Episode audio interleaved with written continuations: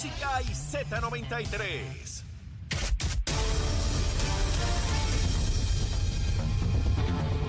Buenos días, soy Carla Cristina informando para Nación Z Nacional de los titulares. El gobierno del estado de Nueva York anunció la apertura de la Oficina de Administración de Asuntos Federales de Puerto Rico en la Gran Manzana, que pretende ayudar a los puertorriqueños a obtener los registros vitales necesarios para acceder a los beneficios y servicios del gobierno federal.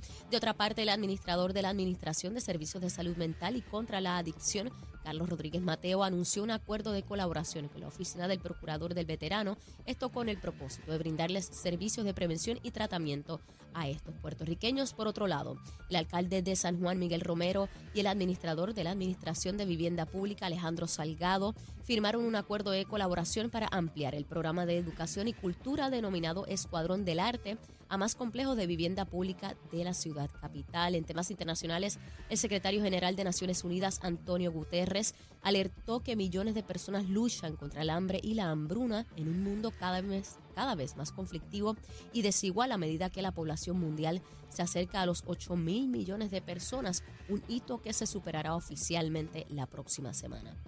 Mientras en España, el presidente de Vox, Santiago Abascal, anunció hoy la convocatoria de dos manifestaciones en las ciudades de Barcelona y Madrid los días 19 y 26 de septiembre respectivamente contra la anulación del delito de sedición acometida la pasada semana por el gobierno. Asimismo, el líder de Vox informó que recurrirán ante el Tribunal Constitucional e instó al presidente del Partido Popular, Alberto Núñez, a presentar una moción de censura. Para Nación Z Nacional, les informó Carla Cristina. Les espero mi próxima intervención aquí en Z93. Sin pelos en la lengua. Es esa otra cultura, la cultura de la violencia, donde ver asesinar a alguien es algo muy sencillo. Leo, Leo Díaz en Nación Z Nacional por Z93. Y estamos de regreso ya en la última media hora del programa. Oye, Cristian, eso todo se va a las millas. Uno comienza, yo comienzo esto a las 8. Con abrir y cerrar del ojo. Y en menos nada, ya estamos a punto de, de terminar el programa. Mira, son las nueve y media. Eh, ¿Alguna recomendación del bolso? Eh, yo creo que el día está Ah. para una sopita de gandules. A sopita. En Alcure. Pero, pero alguito más ahí dentro. Unos tontucitos, Unos sí. tontositos. Y no le echamos un cantito de carne a eso adentro. No, yo porque eso se cocina con, carne- con pedacitos de cerdo y eso, si lo hacen bien. ¿Ah, sí? Claro. Hay una carne de res bien buena. Yo no sé si es de garrón, algo así. Eh, pero es sabroso con, una, con una te lo sopita. Eso yo creo que está el día para eso. A mí me gustan los tostoncitos. Claro. Mojaditos, mojaditos ahí. Sí, sí, sí. Oh, y de pana a mí me gustan más. Ah, también, también. Ya saben, la sopita, la sopita de gandules, con eso nos vamos a perdonar la semana. Sabes que el sábado que viene, sé que no puedes ir, porque tienes un compromiso de una boda ahí. Este hombre tiene como 40 bodas que tiene que ir el, el sábado, un montón de gente ahí casándose. Pero bueno, allá ellos. este, y no sabe ni a cuál ir ni a cuál no ir, pero pues es una No, no decisión. te pongas con cosas que yo, o sea, cuando hicieron el test run, no me invitaron. Es verdad. Invitaron a todo el mundo excepto a mí. Es verdad. Bueno, no a todo el mundo. A todo el mundo lo invitaron. todo el mundo fue invitado. No traten de encubrirlo. Bueno, nada, eh, eh, es que ellos trabajan conmigo, hijo. Esto traba- Nosotros somos como Estás como los Mayagüez ahora, ¿eh? Nosotros Estás somos como, los Mayagüez. lobos, atacamos en manada. Chacho. Donde come uno, comen los Hey. demás. Mira, vamos a estar en Casavieja, allá en la 149 en Ciales. De ahí vamos a Vista Las Cañas, El Cané, Asau y Chalams. 11 de la mañana vamos a estar allí tempranito con todo el equipo de Nación Z y Nación Z Nacional. Así que para allá, para allá que vamos, mire, a comer bien chévere. Bueno, Cristian, vamos a hablar un poquito sobre lo que ocurrió ayer en el Partido Popular. Hubo una reunión en un salón del edificio del Partido. Yo, yo no puedo creer esto, hermano. Llevan semanas discutiendo una asamblea de 500, 600, qué sé yo, un montón de gente. Era en Guainabo, en la muda allí.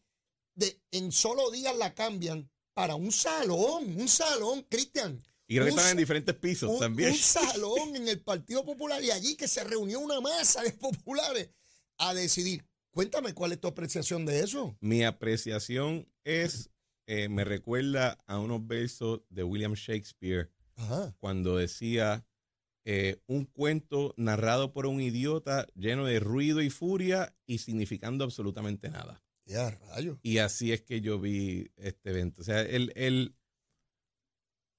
ni- no hubo ni un forcejeo por, lide- por asumir liderazgo de, de la institución. no hubo un cambio en cómo se van a tomar las decisiones. Literalmente, No todo- flexionaron todo, un músculo. todo este show fue para pautar una fecha, Una fecha. para una elección. ¿Alguna vez tú has escuchado la frase, esta reunión pudo haber sido un email? Eh, no lo había escuchado. Eso se habla mucho en el mundo corporativo, cuando momento tiene una reunión y dice, pero si esta reunión pudo haber sido un email. Ajá. Todo lo que ocurrió ayer pudo haber sido un email. Un correo electrónico. Un, un correo electrónico. As- eh, el, y y la- yo escuchaba en, en otros programas, entrevistas, decían, no, porque salimos unidos. ¿Unidos de qué? Salieron con una fecha para otro evento. O sea, ¿qué decidimos? Que vamos a decidir. ¿Y cuándo lo hacemos? Justo después. O sea, no, no, no hubo ese es bueno, ese es no, bueno. no hubo nada al final del día. Y ahorita lo decía, y yo me quedé, y yo estaba totalmente con lo. Aquí la pregunta que se están ellos pautando, se están presentando uno al otro es: ¿quién tendrá el honor de dar citas trilladas de Muñoz? Porque más nada, Así es. más nada. No se ha eh, o sea, yo nunca he visto, bueno, quizás lo he visto, pero que no me, no me recuerdo. Tantas personas que dicen que quieren ser líderes de algo, no hablar de absolutamente nada de lo que van a liderar. Así es. Es que es, que es No hay una sola propuesta Nada, nada. para ningún tema de envergadura. Macho, no hay ni crítica a lo que está haciendo el gobernador. Nada. Allí literalmente lo que hicieron fue ir a pautar una fecha, un comité de, para organizar un quinceañero casi. O sea, no hubo, por eso digo, un cuento narrado por idiotas con mucho ruido y nada de significado. Es una barbaridad. Y si yo me imagino, yo no me imagino lo- los activistas que les gusta ir a los eventos, ¿verdad? Eso es así en todos los partidos.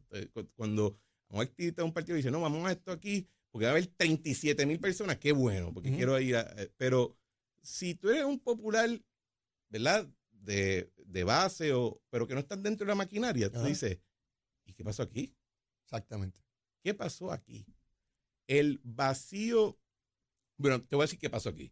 A José Luis Dalmau le dieron un licencia para seguir eh, gobernando el partido por par de meses más. Y una, la patada la tarala. Pero aparte de eso, no hubo más nada. Y uno tiene que preguntar qué diablo ellos van a ofrecer, más allá de decir, yo soy Partido Popular, Muñoz. Eh, eh, eh, yo, el, el Yo soy Leo vacío Díaz y autorizo este mensaje. el vacío es Es profundo dramático. como, eh, Dramático. como la, la cuenca del Caribe de profundo. Yo definitivamente no- no había visto jamás una crisis de liderato en un partido de los mayores como el que le ocurre al Partido Popular. Porque trato de pensar en el PNP desde 1968. Y siempre, siempre, siempre, al menos hay dos figuras fuertes en contienda, fuertes. Eh, eh, Carlos Romero, Baltasar Corrada del Río, eh, eh, Carlos Romero en distintas vertientes, ¿no? O, u ocasiones, un Pedro Rosselló, eh, eh, un Carlos Pesquera, que tenía una proyección del supersecretario de, de- Ujú. de- de Obras Públicas y toda la cosa, un, un Luis Fortuño, que era comisionado residente. O sea, venían personas de posiciones de envergadura, de relieve, eh, un Ricardo Rosselló, que, que venía con- con- con- siendo el más joven y, y- y el menos experto, podríamos decir, pero venía con un carisma y con una resonancia grande dentro de la base del PNP, enfrentando a un comisionado residente que de hecho prevaleció, eh, un Pedro Pierluisi, comisionado residente. Eh, en fin, nunca hubo, o por lo menos hasta ahora, ¿verdad? Yo no sé en el futuro, ese vacío donde tú tienes un paquete de candidatos, porque son como siete, ocho y toda, toda la semana puede haber el potencial de tres o Claro, cuatro nuevos claro. más. Y yo hablo con buenos amigos populares que tengo gente que aprecio y valoro enormemente, gente valiosísima, que me dice, Leo, es que ninguno, ninguno. Entonces están con aquella añoranza de que a lo mejor mañana llega alguien, porque hay tiempo. Hay, algunos me dicen, es que todavía es temprano. Y yo, mira, en diciembre hay que llevar los papeles. En diciembre del año que viene. Y tú no, oye, tú no tiras una rifa a ver quién es el candidato a la gobernación. Pero, pero incluso los que quieren retar a José Luis Dalmau, Ajá. tú veías ayer y no había, o sea, no llegó un grupo, por ejemplo, y yo sé que esto suena medio bobo, pero te, eso te indica algo. Allí no llegó un grupo de gente con una camisa que decía Jesús Manuel. Nada. Y banderas afuera. Nadie Aunque no tuvieran derecho No, a entrar a la asamblea, pero Exacto, estamos avenida. eh, para que sepa que estoy aquí. que, que tengo poder. Tengo gente, Aquí estoy. tengo masa crítica. Tengo tropa. No había nada. Nada. Y el, no, uno no es. Oye, no hubo ni no hubo ni un anuncio de un esfuerzo para recaudar fondos para el partido. Al revés, lo que dijeron es, no, es que nos dimos cuenta que todos nuestros oficiales electos llevan pichándole Sí, que no al requisito de dar 250 trapos de peso al año. Nos dimos cuenta que no Nos dimos nada. cuenta ahora, así que ¿sabes qué? Vamos a ir a cobrarle ahora. Mira, mira como hacía mami. Y, y es- Nos regañábamos. ¿Eh? yo no creo que hay mucho más que decir. Están, están metidos en el ruido. Oye, pero eso que tú traes ahora, yo no había pensado en eso, este Cristian. En toda actividad política, incluso en aquella donde no está en juego el liderato de nadie, tú ves una actividad y pones en las pancartas con la foto, bienvenido a esta actividad. Eso es presencia política, eso crea carisma, eso crea evolución.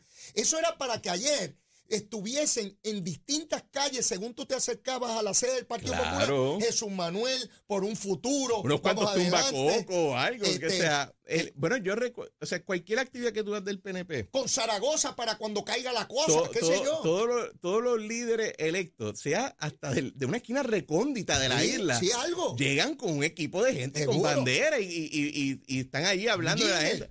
Nada, no había nada.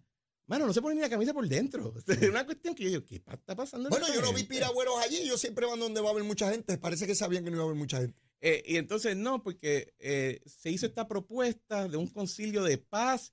Esto no es las Naciones Unidas. Sí, sí, sí, sí. sí. Eh, de aquí no están resolviendo la guerra entre Rusia y Ucrania. El ejército de salvación. Lleguen y demuestren que tienen algún tipo de influencia. Fuerza. No vi nada. Porque mucho ruido, mucha furia, nada.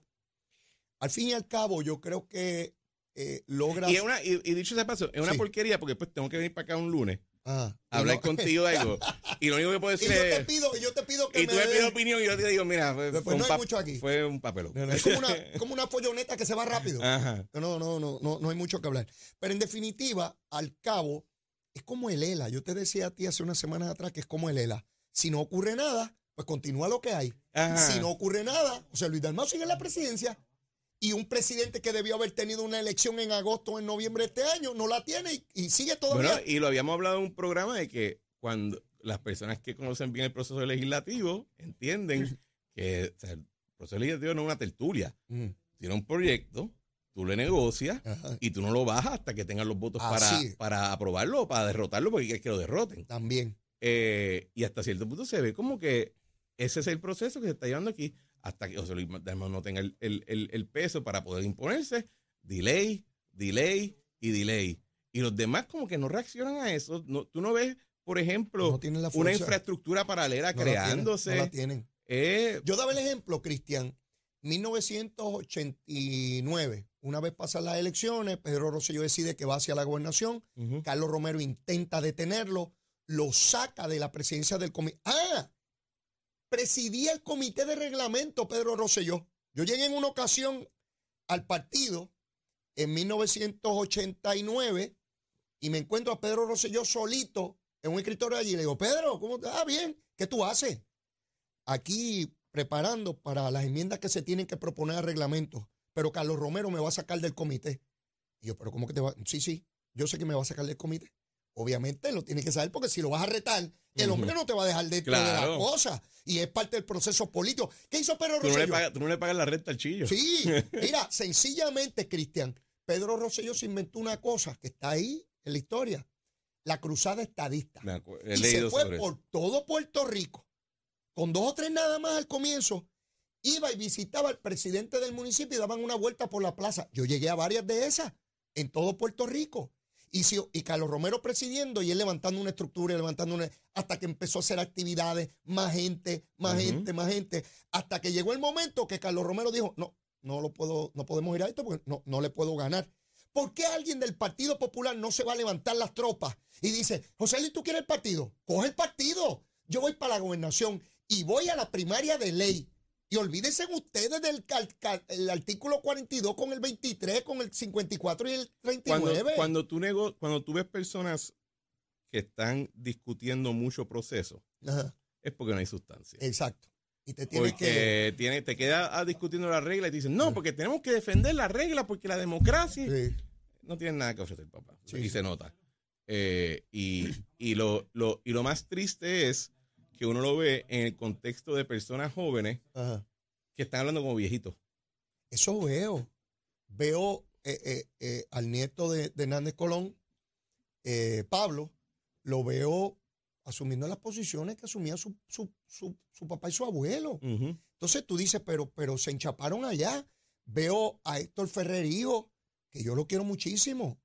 Este, ¿sabes? Le tengo mucho cariño por, por, por la- vínculo con su papá, pero lo veo también detenido ahí Jesús Manuel, que es una generación por- joven. yo creo que Héctor Ferrer hijo es el único que ha sonado un poquito fuera de la corriente, aunque está todavía eh, chapaleando en la misma agua.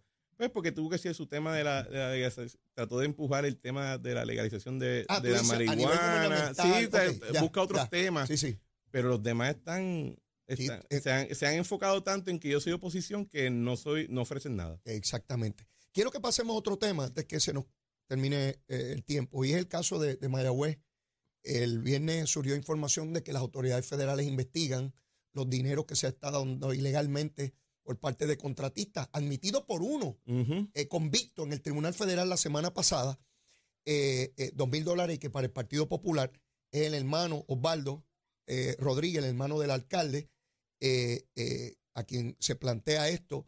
De igual manera, la legisladora Jocelyn Rodríguez Negrón aprobó una resolución para pasar los 9 millones, porque no se han perdido, ¿sabes? Están Están allí. que allí, que se los pasen al Departamento de Salud para eh, es poner a machinear los chavos. Claro. Si están allí para que lo hagan. Nada, es para presentar en el juicio que los chavos no se perdieron y que Guillito no ha pasado nada. Aquí Bueno, ese es gran argumento. Eh, Exacto. Se perdieron, pero volvieron. Exacto. Así que todo está bien. Todo está bien. Hay un montón de gente ya que va a ir presa, pero todo está bien, no Pero se no ha perdido nada. nada.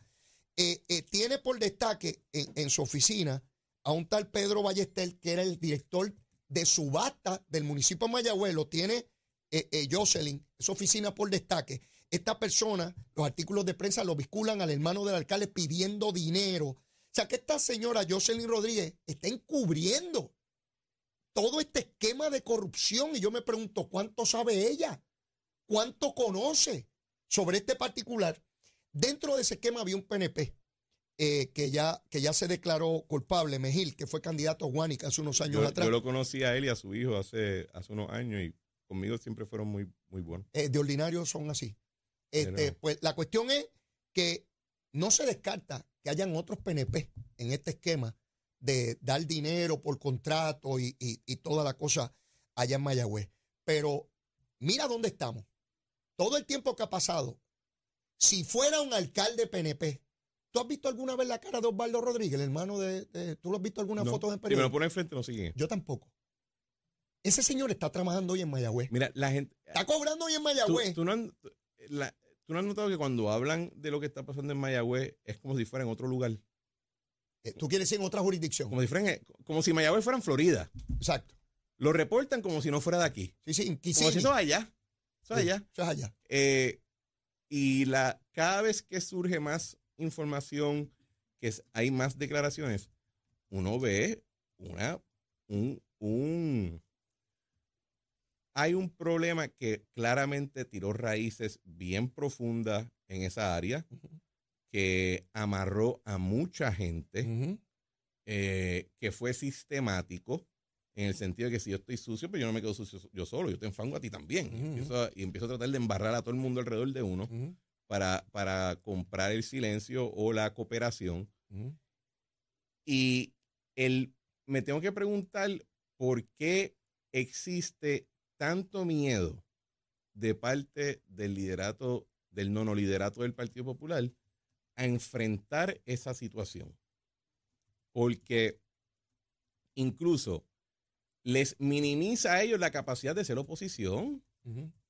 Eh, ¿Cómo tú puedes pararte a criticar al gobernador o algún alcalde del partido PNP o al mismo Victoria Ciudadana si tú tienes un asunto de tal gravedad en tu propio seno, en uno de tus bastiones, y tú actúas como si no ocurre? O sea, estás minimizando incluso tu capacidad de atacar.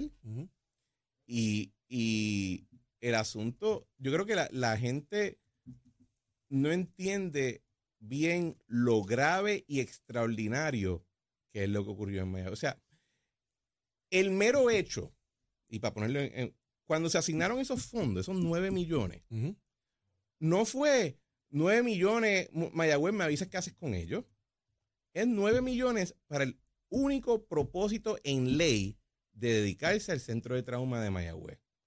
Y en lugar de hacer eso, el alcalde y su equipo decidió, ay no, los voy a invertir.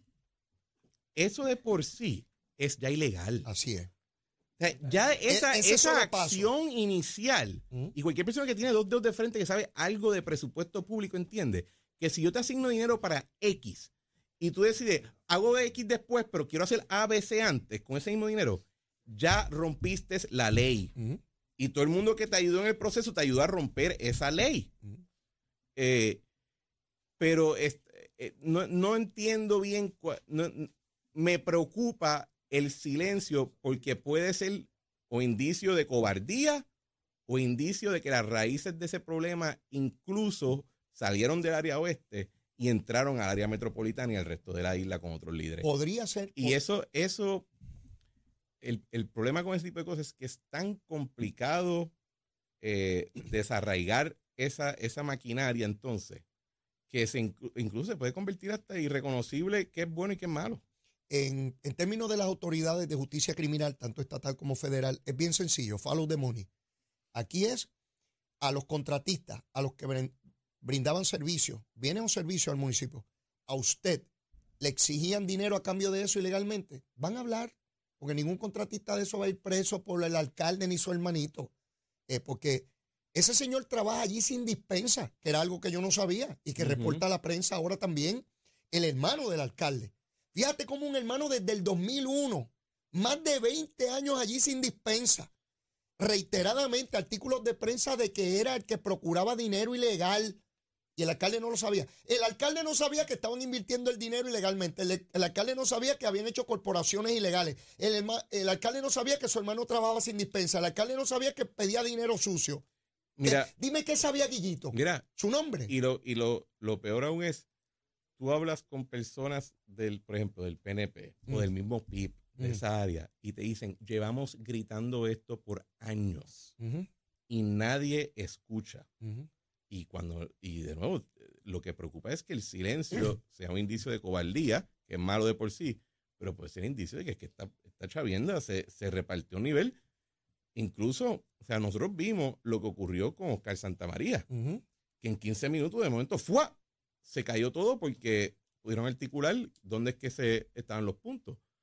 Eh, esto puede ser algo incluso mayor, incluso mayor que eso. Yo veo eh, lastimosamente como sectores de opinión pública y de prensa. si- es que si fuera del PNP ya yo tendría 40 fotos de Osvaldo Rodríguez en todos los medios, en las redes sociales, todo el mundo sabría quién es. En los WhatsApp estarían volando las Eh, fotos. Estarían, a- habrían líderes del Partido Popular pidiendo que ese alcalde renunciara. Guillito está suspendido, pero sigue siendo el alcalde. ¿Tú te crees que Guillito no le da instrucciones al alcalde interino de qué es lo que tiene que hacer? Claro. ¿A quién es el que tiene que contratar allí? No seamos tonteos, no seamos tonteos. Y no ocurre nada, no- digo, no ocurre nada, no.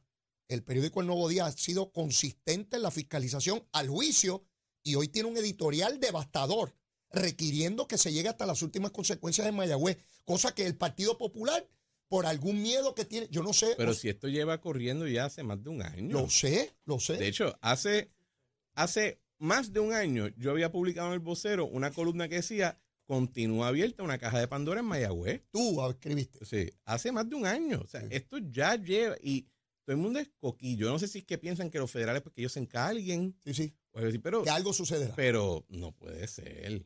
No puede ser. Y la, el, el, el silencio con el y la dejadez con el que se está atendiendo desde el punto de vista político Mm. deja, yo creo que está, va a tener un efecto de minar la credibilidad de todo el mundo que de alguna manera u otra intervenga en ese, en ese grupo. De acuerdo contigo. Cristian, un placer como Un placer siempre. siempre. Será hasta el próximo lunes, a ver qué almorzamos el lunes que viene. Nos vemos, O- Leo. Hoy es la sopa de gandules. Eso que es la sopa de gandules. Tremendo. Gracias Gracias, mil. Gracias un millón. Bueno, y antes de despedir el programa, vamos a ver qué pasa con el tránsito, la lluvia, a ver cómo andan las cositas. Vamos con Carla Cristina. Buenos días, soy Carla Cristina informando para Nación Z Nacional.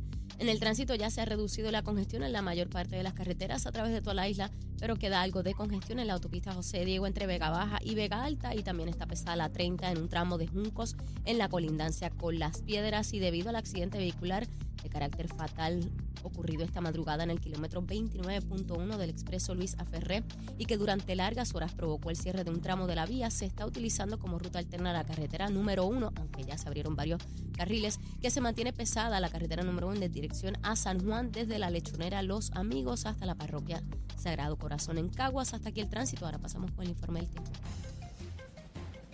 El Servicio Nacional de Meteorología nos informa que la humedad arrastrada por la vaguada que tenemos en los niveles bajos aumentará a través del día y durante la noche de hoy, trayendo un aumento en los aguaceros y tronadas sobre todo nuestro archipiélago. Existe un potencial de inundaciones urbanas y de pequeños riachuelos en el oeste y acumulaciones de agua en otras áreas a través de la isla. Los vientos estarán de 10 a 15 millas por hora con ráfagas más fuertes cerca de los aguaceros y las tronadas. Las temperaturas máximas fluctuarán entre los medios 70 grados en las áreas montañosas y los altos 80 a lo largo de la costa norte, donde los índices de calor pudieran alcanzar los 105 grados.